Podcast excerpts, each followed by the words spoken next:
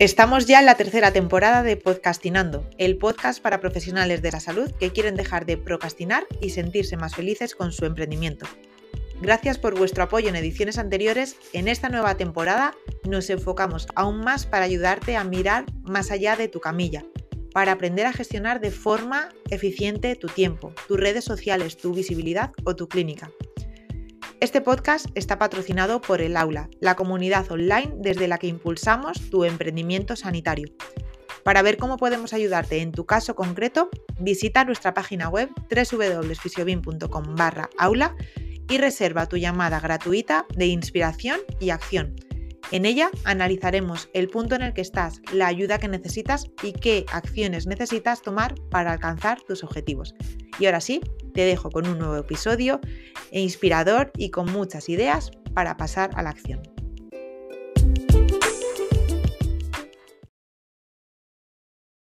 Te doy la bienvenida a un nuevo episodio de podcast. En esta ocasión, a un episodio especial con, el, motivo del 8M, del 8 de marzo, Día de la Mujer.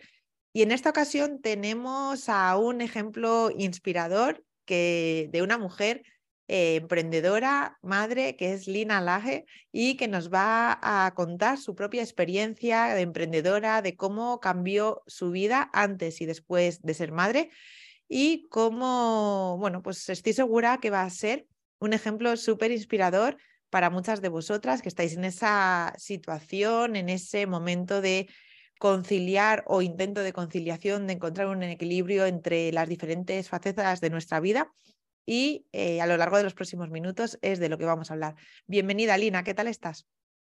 Hola, muy bien. Muchas gracias por querer visibilizar esta parte de nuestra vida y, por interesante por, por mí. Muchísimas gracias a ti por haber accedido a esta entrevista. Y bueno, comentaba que eres fisioterapeuta, eres madre y emprendedora ya desde hace unos años y bueno, he tenido la suerte de conocer parte de, tu historia de superación en el, aula, como alumna del aula que eres. Y bueno, me gustaría que te presentases de forma más detallada para que nuestros oyentes sepan quién eres, a quién te dedicas, a qué te dedicas y a quién ayudas con tu trabajo. Muy bien. Pues como vivo aquí en España, pues quizás para mí lo más importante decir de, de primeras es que no soy de aquí, soy de Estonia, nacido en Estonia y he venido aquí a España por el amor. Eh, soy madre también, con mis dos hijas aquí toledanas y soy fisioterapeuta que me dedico a, a las embarazadas, al posparto, al suelo pélvico, todo lo que lo que puede ser que, que influya a la, vida de una mujer. y, aparte de eso, pues también trabajo con pilates, eh, también lo practico, me encanta también el yoga y, y nada, soy una alumna de, de muy, muy feliz. Muchas gracias, Lina. Eh, ¿Cuándo decidiste ejercer la fisioterapia por cuenta propia? A lo largo de tu carrera profesional de, como fisioterapeuta, ¿cuáles han sido los diferentes hitos profesionales y cómo has ido desempeñando tu profesión?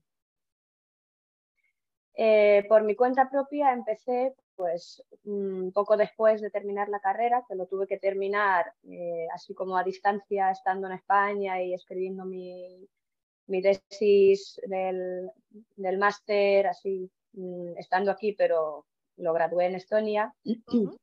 Y ya después de terminar, pero era sobre el año 2012 y aquí había como todavía un poquito de así de periodo post-crisis.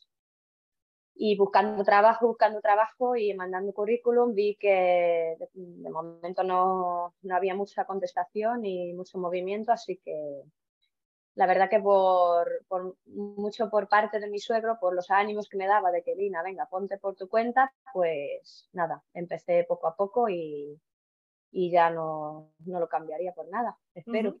Qué bueno y qué valiente también por tu parte el, pues terminar, como decías, la carrera a distancia y, y, emprender, tomar ese rol activo, ¿no? De decir, eh, bueno, ante una situación que es que recibo, no es cuando mando currículum o, silencio directamente, no obtengo ninguna respuesta, el tomar un papel activo y decir, bueno, pues eh, voy a eh, pues tomar cartas en el asunto, ponerme manos a la obra y que bueno también tener ese apoyo del entorno, que es algo también súper importante. Y me venía a la mente estos días, al preparar esta entrevista, una frase que, que me comentaste en una de nuestras primeras tutorías del aula y que creo que refleja muy bien la realidad de el antes y el después, cuando emprendemos y somos madres. Decías, durante mi carrera profesional he trabajado mucho de 9 a 9, pero no estoy en un momento que quiera ni pueda hacerlo en este momento. Em, ¿En qué ha cambiado desde que fuiste madre tu, tu forma de trabajar, tu forma de relacionarte con esa parte profesional? Pues es verdad que antes de, ser madre, pues muchas veces mm, sigo trabajando con jornada partida, creo que se dice. Em, bueno, como sabéis que no soy española, me, permitís algunos casos. Entiendo perfectamente, pero sí, es jornada partida eh, con pausa en medio del día. sí y trabajaba porque, pues nada, porque tenía muchas ganas y por suerte tenía mucho trabajo y lo que me venía muy bien y lo que sigo ahora echando un poquito de menos es, pues eso, claro, cuando trabajas más horas, pues obviamente tienes más ingresos económicos y, bueno, como sabemos todos, nos gastábamos todo el dinero en, formación, en, en, venga, este curso, pues lo voy enlazando ya con otro Mm, claro, lo que ahora mm, no puedo hacer tanto al intentar trabajar menos horas para también tener, priorizar mi vida, mi vida como madre. Y, el después, pues sobre todo eso, que tienes que calcular el tiempo, que tienes un tiempo para, para trabajar, que tienes que tener claro cuánto tiempo quieres trabajar o cuánto tiempo puedes trabajar, también teniendo el apoyo de la familia al lado, de mi pareja, de, los abuelos que te ayuden, o cuando puedes apuntarla a una a la guardería o a la escuela infantil. Eh, y sobre todo después, pues que he tenido aquí, pues siempre como una compañera de trabajo, o por la parte de, o con Aurora o con Úrsula, cierto que con Aurora fue diferente porque su, cuando tenía seis meses empezaba todo el confinamiento, pero sí que es verdad que seguía trabajando online eh, y ahí estaba también conmigo. Así que...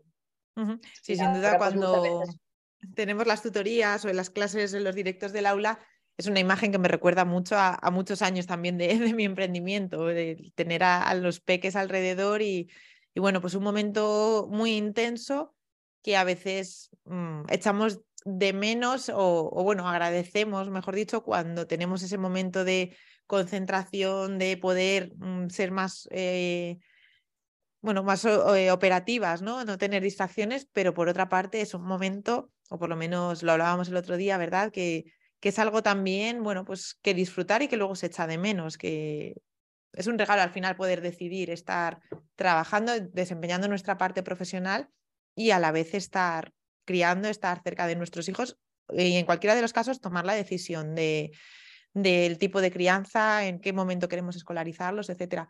¿Cómo percibes tú esta parte, Lina, ahora que estás más en, en ese momento de inmersa en, en, ese momento más intenso? Pues yo lo tenía muy claro, yo lo tenía muy claro ya antes de, de quedarme embarazada la primera vez, porque es cierto que vengo de una cultura creo un poco diferente, que aquí, pues claro, todavía por desgracia mm, la baja maternal es muy corta, entonces ah, en Estonia es diferente y, nada, yo las dos las he metido en, en, el porteo, en el fular, en la mochila, las he tenido aquí, aquí conmigo cuando había que ponerlas en la, en la colchoneta para que vayan eh, moviéndose, pues las he tenido aquí al lado mío y no lo cambiaría por nada. Todavía podría haber hecho, todavía lo podría haber hecho mejor, como siempre sabemos que, que se puede, pero quizás también eh, me hace pensar incluso que, que podría mm, visibilizarlo más la necesidad de parte del bebé de estar con la madre y de la madre estar con el bebé, más aún con, con las personas con las que trabajo, que quizás alguno se puede notar dolor porque a lo mejor tiene que estar ella separada de su hijo y, me ve aquí y, y, me puede doler porque, porque quieres también hacer lo mismo, ¿no? La mayoría de la gente le sale estar con su hijo, pero por alguna circunstancia no puede, por, por el trabajo, lo que sea, y por otro lado puede haber otra madre que dice, anda, pues si, si ella lo está haciendo, yo también puedo. Totalmente. Mm. Creo que el visibilizar y el normalizar esa parte, incluso a veces creo que cuando, o yo lo percibí así, en momentos en que di, impartí clases de utilización corporal con, con mis hijos, porque, bueno, por decisión eh, no quería separarme en ese momento de ellos, a pesar de esa convicción, ¿no? De tengo claro que es algo que puedo desempeñar con mis, cerca de mis hijos, tener la sensación, por otra parte, de decir, ¿no? ¿Qué van a pensar o cómo se van a sentir? Van a percibir que resto calidad a la, a la actividad que estoy haciendo, pero por otra parte, creo que, que, al contrario, que estamos visibilizando y ayudando a otras madres a normalizar, ¿no? Y, y yo creo que es algo que ha evolucionado, que siento que ha cambiado en estos últimos 10 años desde que fui madre por primera vez y, bueno, pues que es, de agradecer también y gracias a modelos como, como tú, como verte trabajar junto a tus hijas, es algo que seguro que, a muchas mujeres les ayuda, les ayuda a ver. Si pudieras, Lina, representar en dos imágenes eh, tu emprendimiento antes de ser madre versus emprendimiento después de ser madre. ¿Cuáles serían las principales diferencias? Has mencionado alguna de ellas, pero la más relevante, las más relevantes para ti. Pues el, que antes estaba a lo mejor pues sola, tranquila y, y ahora tienes que hacer mil cosas a la vez. Antes tenías que hacer, no sé, pues unas cuantas cosas a la vez, tenías que saber, a ver, mirar si esto lo está haciendo bien tu paciente o tu alumna y ahora pues a la vez tienes que estar un poco pendiente con el otro ojo a ver qué está liando ahí la niña. Y o venga, ahora viene la, la, hora de dormir, me la meto en el porteo y ahora la doy un poquito para que vaya mordiendo la manzana. Y, y eso de que eres como una superwoman. Lo eres, lo eres. Qué bueno, sí, la verdad que aquellas situaciones que no pensábamos que, podríamos manejar, acabamos también teniendo herramientas para, para manejarlas.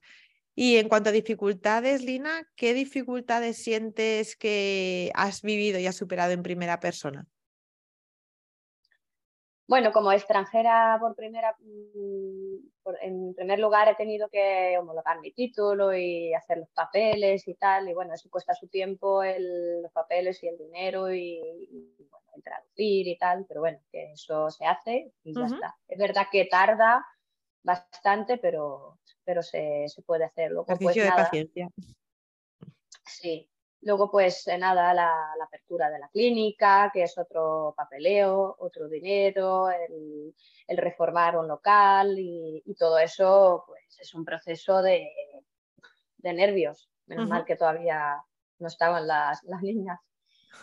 Y, por otro lado, pues nada, el, tener que quedarte de baja porque estás muy, muy embarazada ya, estás ya al final, el buscar a alguien que te sustituya, el que la que te está sustituyendo ya se quiere ir, pero acaba de nacer, nacer tu bebé, o mm, pues eso, los, los, impuestos, el dinero que, que, muchas veces no creo que no se ve por, por fuera, o, o, incluso las personas a lo mejor contratadas les cuesta, les cuesta verlo, los, todos los impuestos que, tenemos que pagar y el, yo miro por mucha admiración porque yo de momento he dejado de contratar a, gente por, mis, por mi tranquilidad, pero yo admiro mucho, mucho a todas las compañeras que tenéis contratadas, que tenéis equipos grandes, porque es un trabajo, bueno, es un trabajo enorme y hay que ser,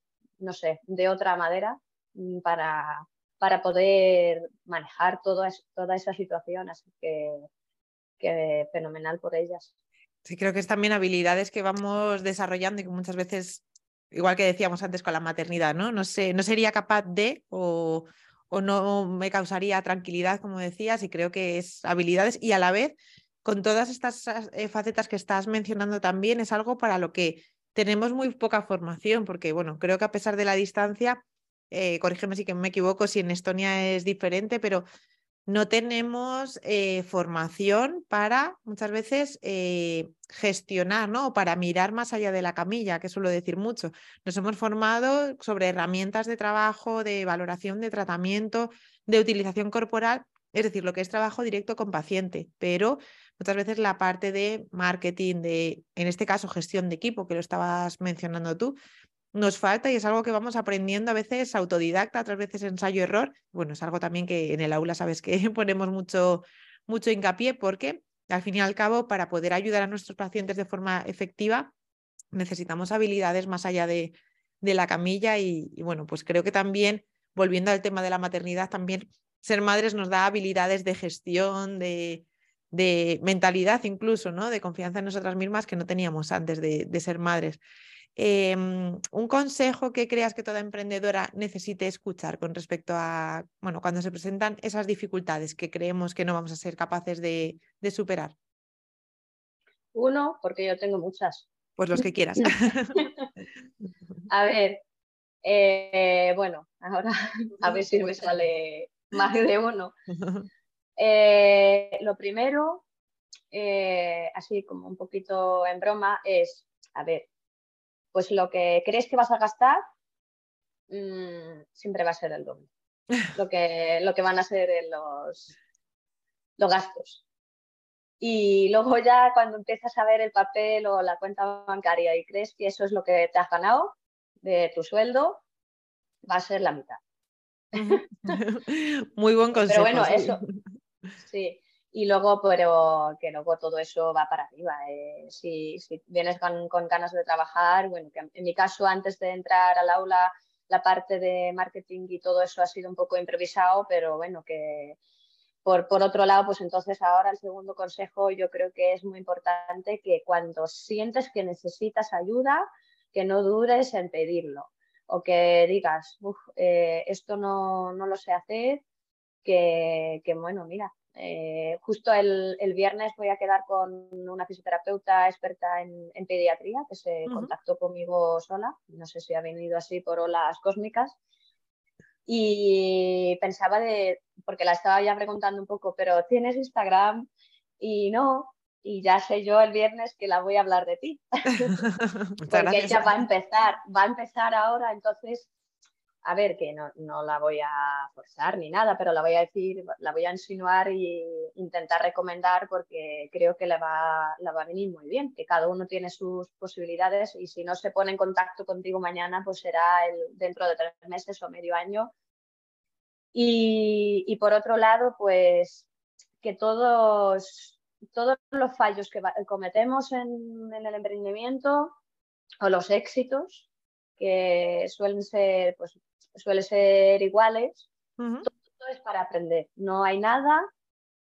Es decir, eh, es verdad que cuando estaba, eh, justo había parido el primer hijo, ya me estaba diciendo mi empleada que se tenía que ir y tal, y, otras veces eh, me dejaron tiradas también antes de, la, de mi boda y tal, pero que, que en ese momento te parece como... Son momentos angustiosos, pero...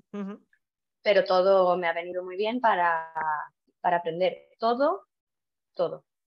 Sí, estoy de acuerdo contigo, Lina, en que, bueno, pues hay una parte no visible que, mm, bueno, pues por redes, esto que no se ve por redes sociales, pero que muchas veces pues, nos frena, nos hace angustiarnos, nos hace pasarlo mal.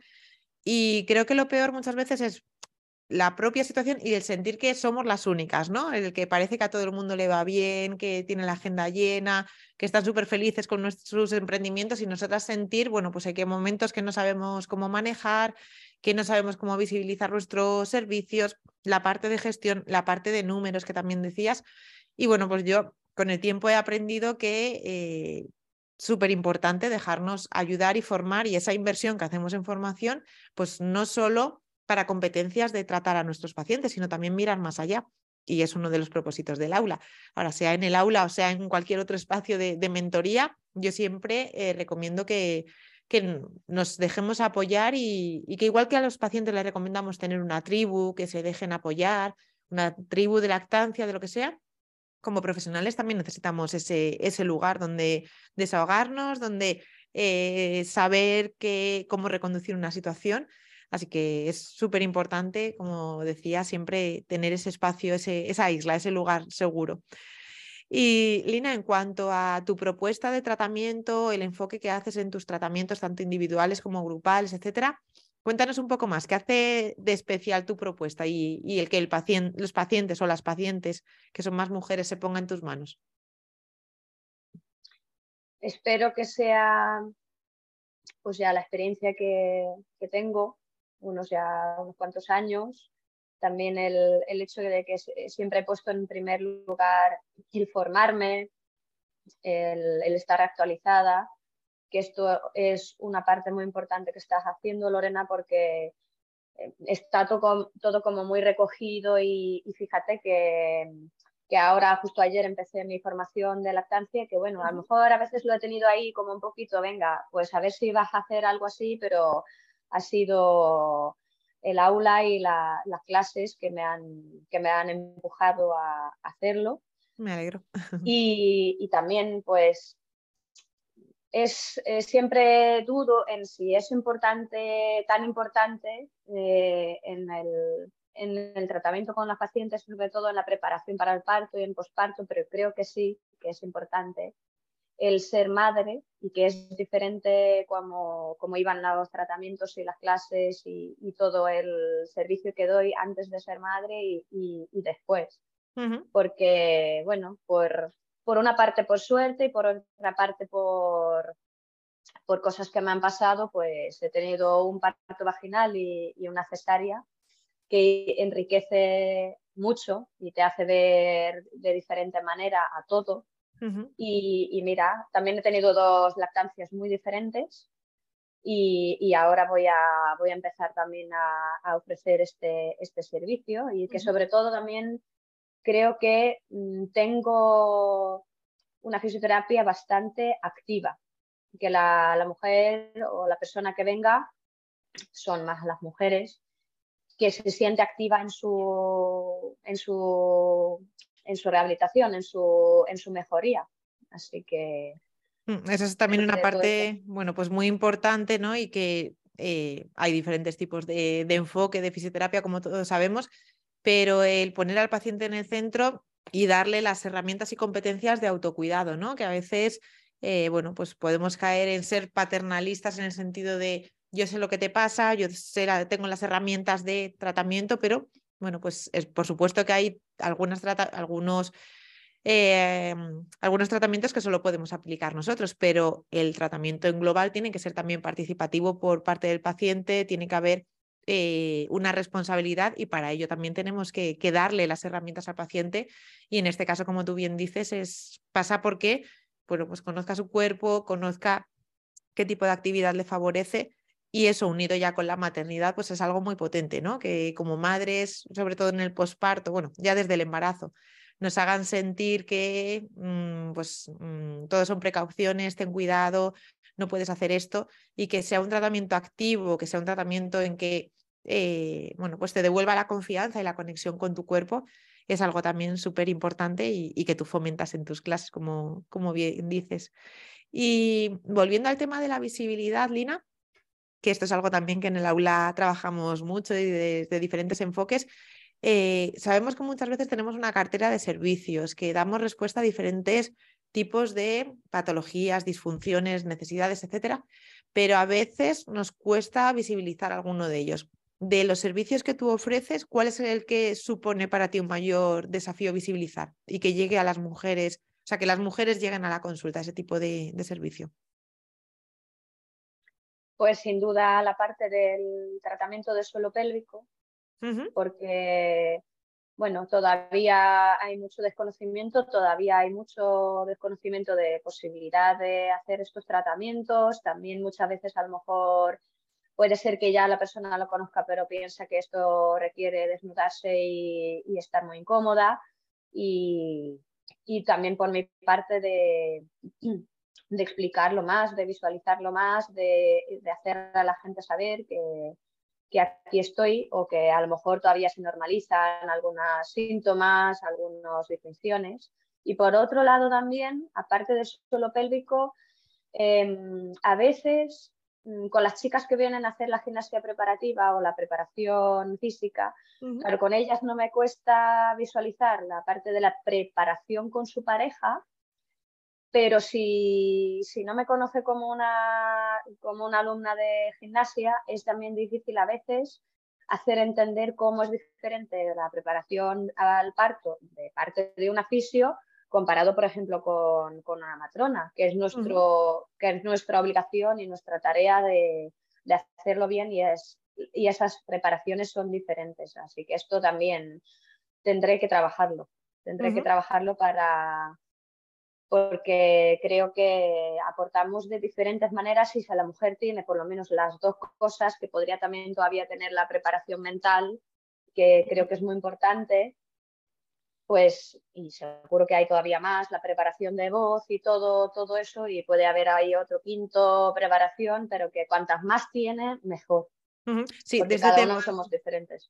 Por supuesto, de este tema del acompañamiento en el embarazo y de la preparación física, mental, etcétera, hablábamos eh, hace unos episodios con María Vera, también alumna del aula, y, reflexionábamos sobre eso, ¿no? De cómo, eh, bueno, pues como desde la fisioterapia podemos acompañar un tipo de eh, preparación que va de la mano con la preparación que hace una matrona es que es ideal que también vaya de la mano con una preparación que hace, por ejemplo, una psicóloga, porque todo van a ser piezas de un puzzle que se vayan engranando y bueno, pues al final también es, pasa por, de nuevo, poner a la mujer en el centro, como nos decía Sandra de Fisioespecialistas en el Congreso, y que todos los profesionales estamos alrededor para tejer una red de sostén, para, bueno, pues hacerle llegar esa ayuda y ese apoyo que necesita en un momento tan vulnerable de sus vidas.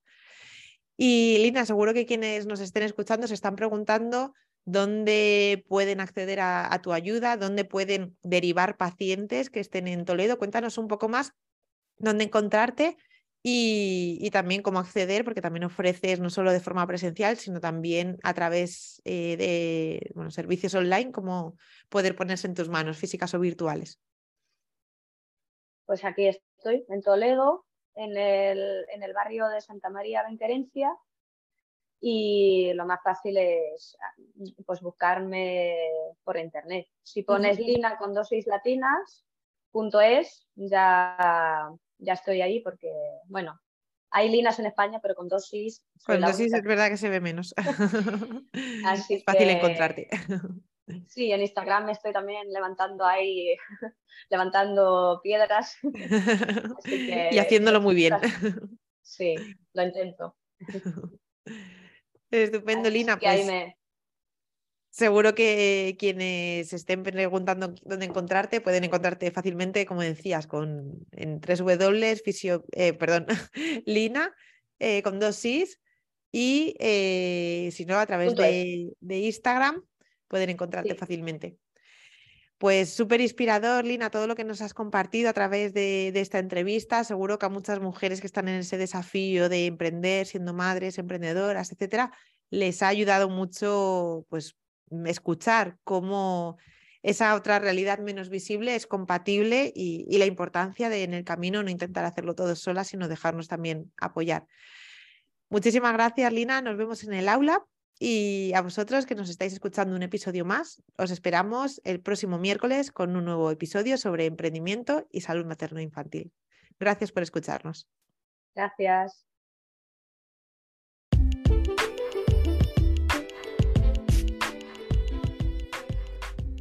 Confío en que este episodio te haya resultado de gran ayuda, no solo inspirador, sino el impulso para pasar a la acción para plantearte el paso a paso de todo lo que ocurre más allá de tu camilla antes de que ese paciente llegue realmente a ser tu paciente y que te pongas manos a la obra. Y si necesitas ayuda para que ese paso a paso no sea una pérdida de tiempo, para que no sea un agujero negro de horas donde pasas dudando de si has utilizado la letra correcta, la tipografía, el color, etcétera sino que de verdad confíes en ti y puedas hacer llegar tu ayuda lo antes posible a aquellas personas que lo están necesitando, podemos ayudarte en el aula. El aula es nuestra comunidad online para profesionales de la salud materno-infantil en el que te acompañamos, te brindamos nuestro apoyo en el paso a paso y apoyamos tu visibilidad para que de verdad tu ayuda pueda llegar a aquellas personas que la están necesitando. Gracias por escucharme y te espero en el siguiente episodio de Podcastinando, el podcast de los profesionales de la salud que quieren dejar de procrastinar y ponerse manos a la obra.